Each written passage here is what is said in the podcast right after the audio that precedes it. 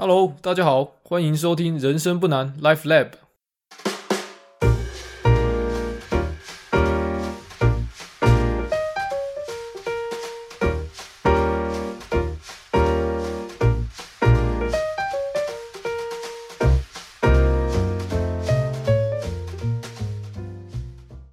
每个人的人生都是一本独一无二的故事书，高高低低，起起落落。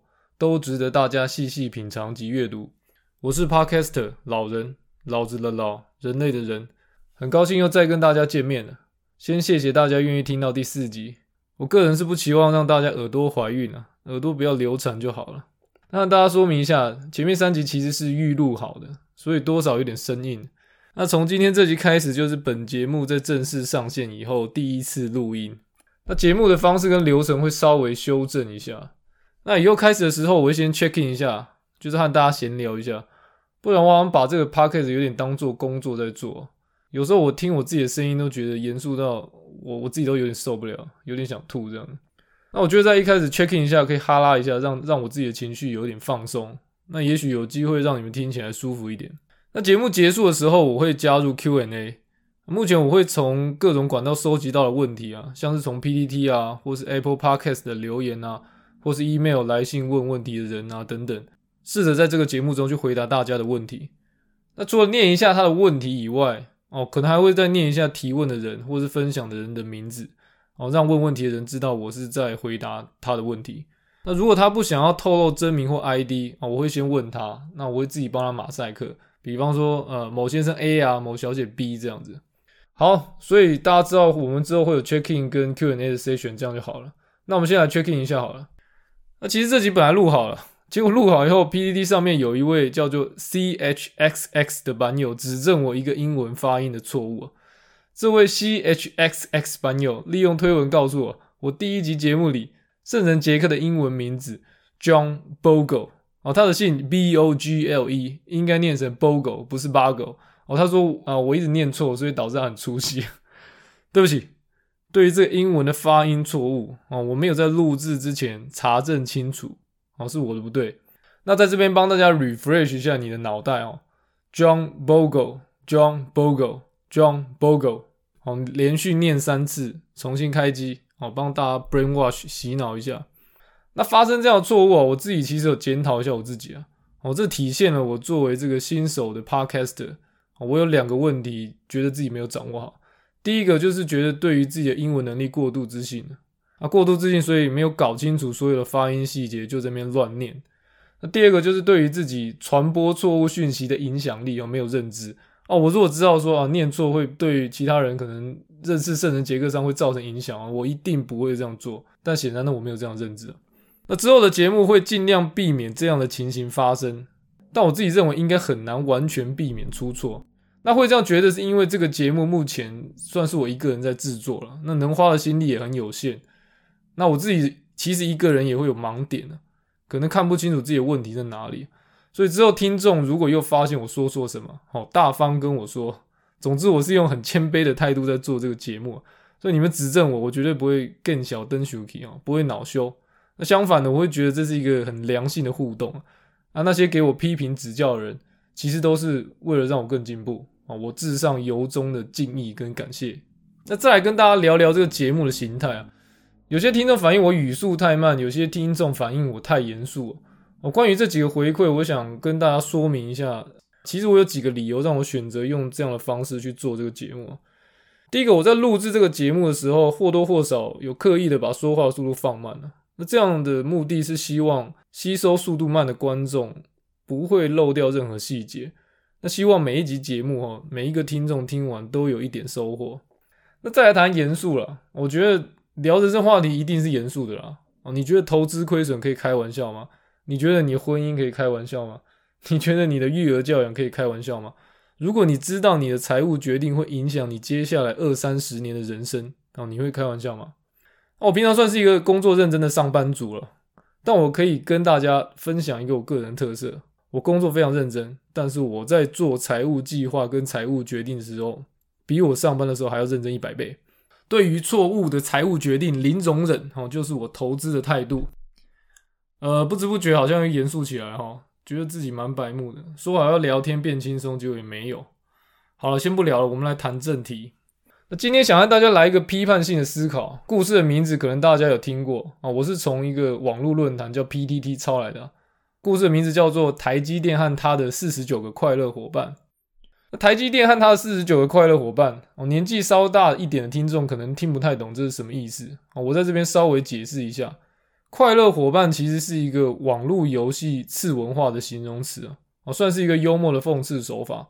所谓的快乐伙伴，意思就是说，组队上网打电动，哦，队友里面有一个特别强的，那特别强的队友就会帮忙搞定一切，那其他队友在旁边打酱油、打混摸鱼，一样可以赢得比赛。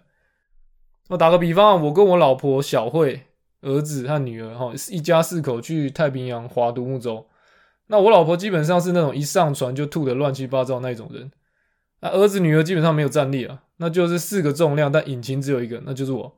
啊，最后这个单引擎把大家平平安安的从太平洋送回来，那你就可以称作这种状况叫做，哎，老人跟他的三个快乐伙伴去太平洋划船，这样。那我们把话题拉回到台积电和他的四十九个快乐伙伴哦。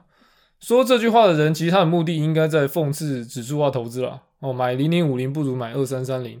许多人会称这种从五十个学生挑一个资优生这种问题叫送分题。哦，买到其他零零四九叫做分散绩效，浪费资金。那大家都知道我是一个指数化投资的信徒了啊。如果你听完前三集还不知道，那不管，那罚你重听三遍。我个人觉得这样批评显现的说这句话的人其实欠缺了一些哲学性的思考，然后就代表他其实不了解指数化投资。那我觉得我有必要在这个节目澄清一些观念哈，所以这一集特别来做这个题目。那我来讲几个小故事啊。这几个小故事可以告诉大家，其实主动选股真的有相对应的难度，不是像大家想的一样就是个送分题。那我们把时光倒转二十年前，那是一个台积电和联电并称金元双雄的时代。那我有个老朋友啊，观念非常先进，二十年前就有存股的概念。当时他有一笔资金，想要帮他的两个小孩子存股，哦，要在台积电跟联电中间做抉择。那最后他选了联电，哦，一存就存了二十年。那如果他选了台积电，我今天就不用讲这故事了。那大家听了一定觉得很扼腕啊！要是二十年前这位朋友选了台积电，哈，那今天二十年后他的两个小孩，哦，那两个小朋友现在变大人了，那身价应该十倍不止啊！但是我要跟大家说，其实你千万不要替我这位老朋友扼腕。事实上，联电已经算是非常好的个股标的了啊！为什么？哦，因为二十年后他居然还没有下市，一家大公司 二十年后没有下市。哦，在个股选择的投资方法中，这已经是种幸运了。那我那位老朋友哦，他二十年前当然他不懂指数化投资啊。如果他懂的话，他一定会在二十年前买零零五零。哦，拍谁？哦，零零五零是二零零三年上市的，所以二十年前那是二零零一年，那时候还没有零零五零，所以他没有办法借着零零五零做指数化投资。但没关系，如果这样的话，假设他懂指数化投资的观念，那他就知道他不应该二选一了。哦，他不应该单买台积电，他也不应该单买联电，他应该做的决定是什么？哦，按照台积电跟联电的市值，哦，分别建立他们两家公司的部位，那这样他就可以拿到台积电跟联电市值加权平均的报酬。那再来举一个例子哦，一九九九年手机当时发展的如日中天哦，那我的 Podcast 听众应该多少听过三三一零吧？啊你如果年轻到没经历过 Nokia 三三一零的辉煌年代，自己去 Google 一下，那个三三一零是多么雄壮威武的传奇手机哈！那当时有两家王者的手机公司，Nokia 跟 Motorola。那想请教各位观众，假设现在二选一手机制造商来投资哈，你要买哪一家？Nokia 还是 Motorola？二选一这样的。那如果是主动选股投资人，一定会跟我说哈，Nokia 跟 Motorola 我两家都不要。如果当时要投资手机公司，那应该要投资 Apple。那我会跟你说，不行啊！一九九七年那个时候，贾伯斯才刚回归 Apple，那时候 Apple 其实快倒了，股票乏人问津，还要靠 Microsoft 帮 Apple 续命这样子。而且那时候股票分析师绝对会告诉你，Apple 不是资优生哦，股价平等叫做建议卖出。所以其实。Apple 是完全不会出现在你雷达之中，所以你根本不可能会有任何的想法会想要投资它。那如果按照当时的市场氛围，哦，手机制造业的资优生就两个，Nokia 跟 Motorola 啊，不管要你二选一，来自己在心里面选一个。如果是我的话，我会选 Nokia。为什么？因为三三一零那种钢铁硬汉的印象哦，真的是深植人心。我永远没办法忘记那种，我手机摔到地上被车子碾过去之后，拿起来哦，你阿木还打电话给你说：“哎，阿豪啊，那有没凳来加奔哦？”但是各位观众，很抱歉，一九九九年 Motorola 的股价大概是六十四块哦，现在二零二一年大概一百八十块，总报酬率居然是一百八十 percent，这二十二年间年对年的报酬率换算下来是四点八 percent。那 Nokia 呢？Nokia 一九九九年股价十块，现在剩下四块，报酬率负六十 percent，换算下来年对年亏损四 percent。那一九九九年以后，手机的演化历史，我相信大家都历历在目了。二零零七年，Apple 推出智慧型手机以后，Motorola 跟 Nokia 的手机业务就一蹶不振。那听到这边的观众可能会反问我：，可是你刚刚不是说 Motorola 的年对年报酬率还蛮好的吗？是四点八 percent。那其实是这样啦，我本来就是举例这个故事的时候，我是预期说啊，Motorola 跟 Nokia 都快要下市这样的。哎，但是我也是刚刚查了 Motorola 的股价，我才知道，哎，怎么它最近几年表现那么好？我还以为他真的就是随随时要说拜拜。为什么 Motorola 的表现居然比 Nokia 好这么多？我真的没有办法回答。哦，你就算我孤陋寡闻好了。我觉得大部分人都跟我差不多。二零零七年以后，Motorola 就完全的从大家雷达中消失了。为什么？因为大家都在谈 Apple，大家都在谈 Google，大家都在谈 Amazon。那最近在谈 Tesla，那谁管 Motorola 发生什么事情？那我如果知道它二零零七年崩盘，然后最低剩下十五美金。那现在涨到一百八，我早就满手 Motorola 了。那前面金元双雄的故事啊，Nokia 跟 Motorola 的故事，都是一再印证，主动选股其实有一定的困难度。那主动选股谈完以后，我们现在就回头来谈指数化投资的一些理论了。那在资本主义的架构底下，资本的集结本身就是一种不可逆的结果。那为什么呢？因为掌握资本的人就掌握创新的能力，资本的密集度超过临界点之后，你才有可能达到创新。那大家有没有听过一个名词叫 Mega City？那为什么大家都要往大城市挤嘞？因为资本的集结会产生新的机会，新的机会就会产生磁吸效应，哦，让人们更趋向资本集结的地方。那一直这样的循环就会产生更多新的机会，那一直这样，一直这样，无止境的循环，直到。这个城市无法容纳更多的人，所以你所有想得到的大城市啊，都是资本集结的结果哦。台北是这样，上海是这样，新加坡是这样，东京是这样，旧金山、纽约更是这样。哦，讲到资本主义，可能又开始我的这种哲学性思考的语言了。哦，听众们应该头昏眼花了。那我跟大家说声抱歉，以后我再专门做一集讨论邪恶的资本主义。那今天先跳过了。那好吧，我先不管那个刚刚资本主义那个什么什么创新循环哦。总而言之，就是资本主义最终就会变成一个大者恒大的局面。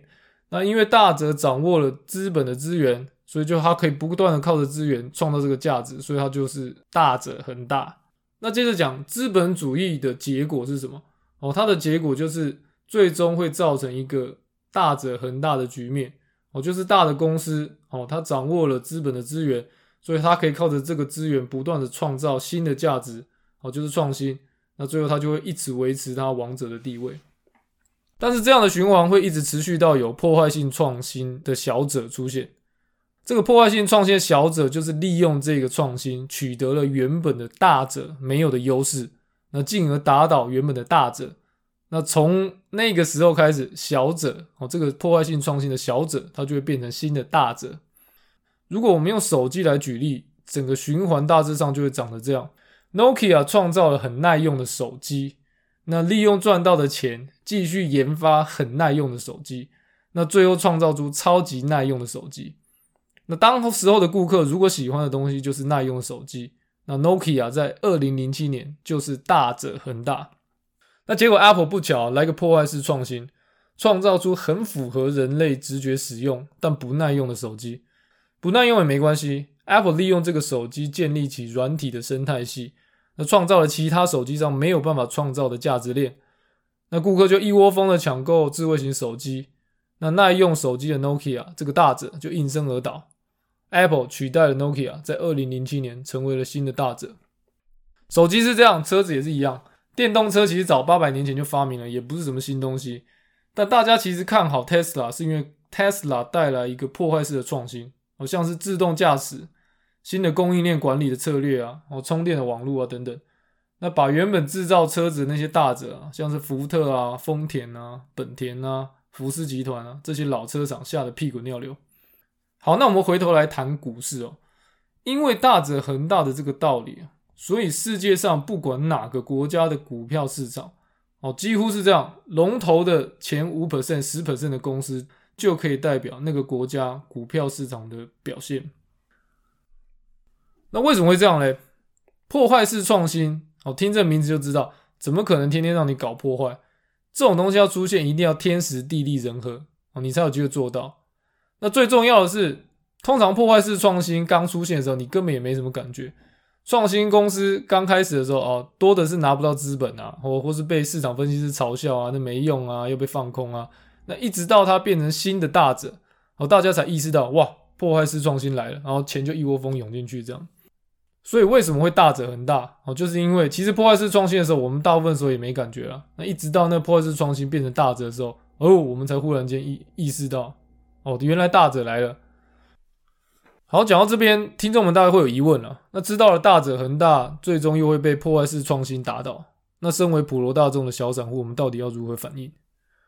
那问题分两个层面了。第一个，大者恒大到底会大到什么时候被破坏式创新打倒？那第二个问题是要怎么提早知道啊破坏性创新的公司在哪里？那什么时候会出现？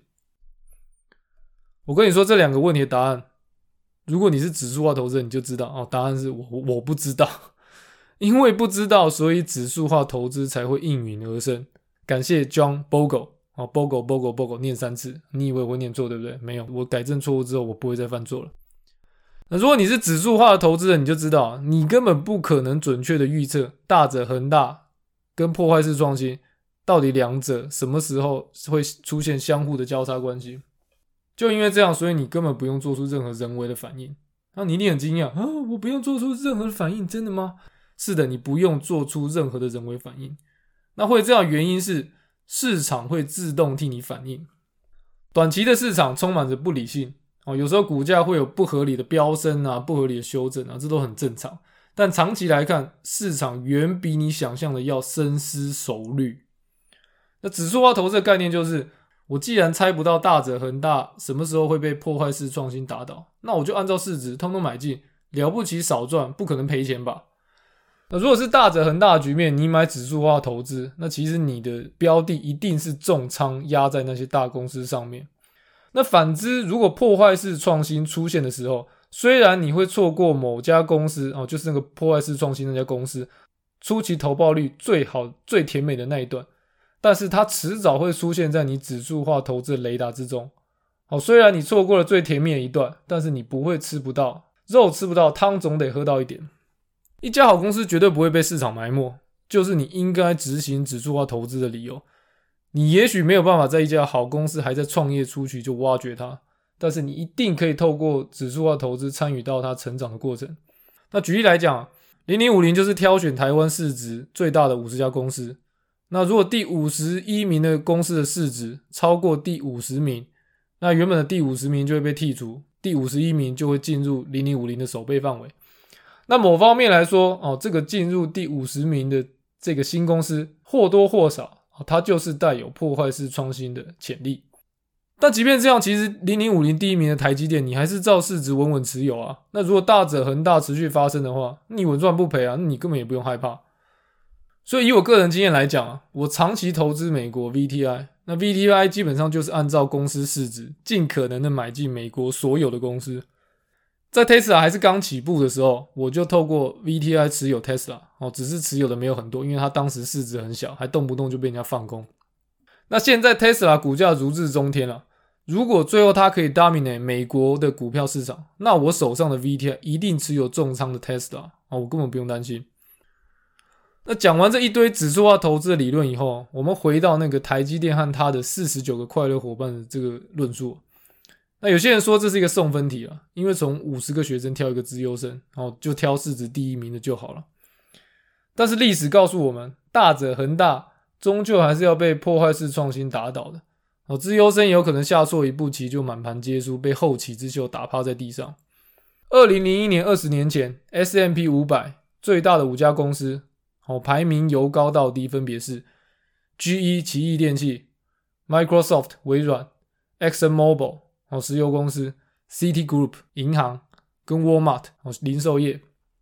到了二零二一年，S M P 五百的最大的五家公司，排名由高到低，分别是 Apple 苹果、Microsoft 微软、Amazon 亚马逊。Facebook、脸书、Google 啊，谷歌哦，所以你刚刚听到，除了 Microsoft，其他的前五名的四名，哦，通通换人做做看。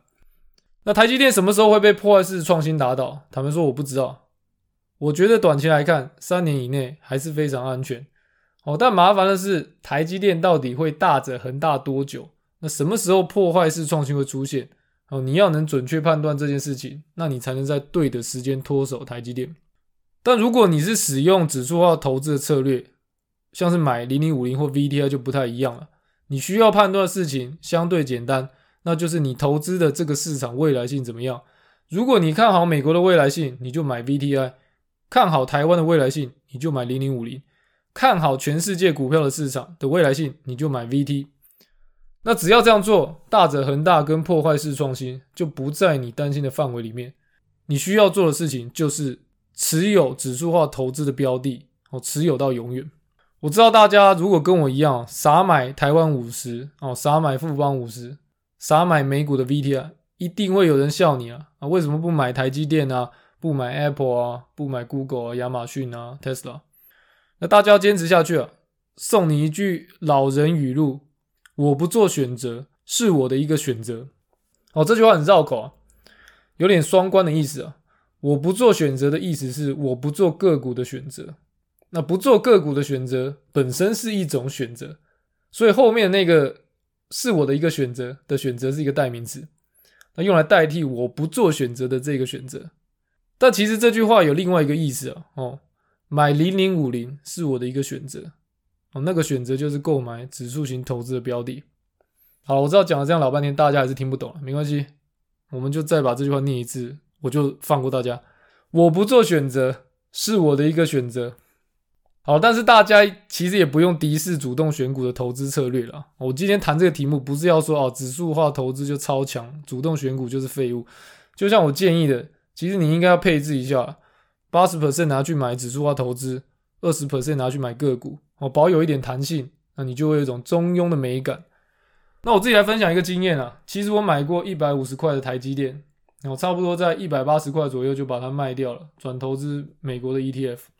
那如果报到今天的话，假设台积电六百块，哦，那是三百 percent 的报酬率哦，所以我错过了三百 percent 呢。问题是抱得住吗？吃饭喝汤的时候都会被烫到哦，股价疯狂飙涨的时候，比你吃饭喝汤更烫。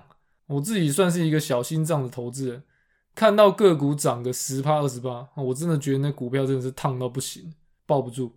那反过来啊，如果那个股票亏损十趴二十趴，这比股价上涨还要令我害怕。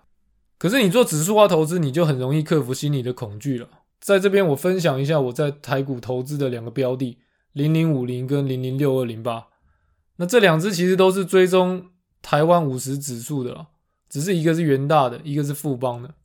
那我打开手机看了一下，我的零零五零均价是八十二块，目前的总报酬率是六十三 percent。零零六二零八均价是五十块，目前的总报酬率是五十二 percent。这中间我有做什么特别的投资策略或操作吗？哦，没有，那其实就是买进然后持有，就这样。好吧，这期节目就聊到这，来个 Q&A。我在 PTT 的呃 CFP 版 PO 了一篇这个节目的介绍文，哦，底下有些问题啊，我可能会先优先回答这些 PTT 的版友。那有一个 SLCHAO 哦，SL 赵可能是赵先生吧，他说好奇问。从零开始，指数化投资到千万，原坡花多久的时间？那我差不多从二零一五年开始做指数化投资，那现在二零二一，差不多是五年半。那想和这位赵 Sir 说一下，我觉得资产多寡真的不是重点哦，你的投资的策略跟长期的财务规划才是你应该要注意的地方。下一个版友 R I C O H G Eight，哦，这个呃 Rico 版友哦，他说。哦，他问了一个问题，没有 YouTube。我跟大家讲一下啊，这个节目就是 Podcast 啊，没有 YouTube 啊，以后也不会 YouTube。人长得丑就要认命，说话已经让人家耳朵流产，然后不要再害大家眼睛脱窗。那下一个 Jazz Boy，J A Z Z B O Y，请问是美股台股都有吗？哎，我不知道你问的这个美股台股是什么意思啊？指数化投资是一种策略了哦。如理论上来说，如果你真的懂指数化投资，你就应该知道哦，单压某个市场也是有风险的啦。所以 General 的回答就是哦。我会说有了，其实我会觉得美股、台股都应该要在指数化投资的范畴里面。好，下一个，这应该是写信给我的，Mr. Kobe。我发现银行推的金融商品都高成本，以低成本的角度来看，是不是只有存款、现金、定存和信贷、房贷找银行就好？其他我们应该敬而远之？还是你有不同的看法呢？基本上，我算认同你的看法。银行现在放贷的利息收入非常低啊，但它还是要赚钱啊。很多银行也是上市公司嘛，它也是有财报，它也是要跟股东交代的。所以银行工作专员每个人都要背业绩啊。那背什么业绩嘞？就是要卖掉很多就是手续费很高的金融商品跟保险。那这样他才有办法利用这些手续费，那反映一个漂亮财报跟股东交代这样的。所以如果你常去银行做大额定存哦，你一定会常常被带到一个小房间。哦，里面就有一个漂亮礼砖进来，还跟你洗脑一下，说啊，这个基金很好啊，呃，这个定存保险还不错啊，买一下。哦，千万不要买。那 Q&A 就到这边了。最近蛮多听众反映，希望能开个 Clubhouse 聊聊。那我本来觉得 Clubhouse 排队发言真的是很怕浪费大家时间啊，不想让大家一直等待啊。那显然这东西红起来，应该是表示它的推广能力是蛮强的了。所以我之后应该会试着在星期六开一个 Clubhouse，让大家方便讨论。那如往常一样，节目的最后号召一下大家，想问问题就到 Apple Podcast 的评论串上留言。那 Spotify 的朋友就写 email 给我吧，lifelab. podcast@gmail.com。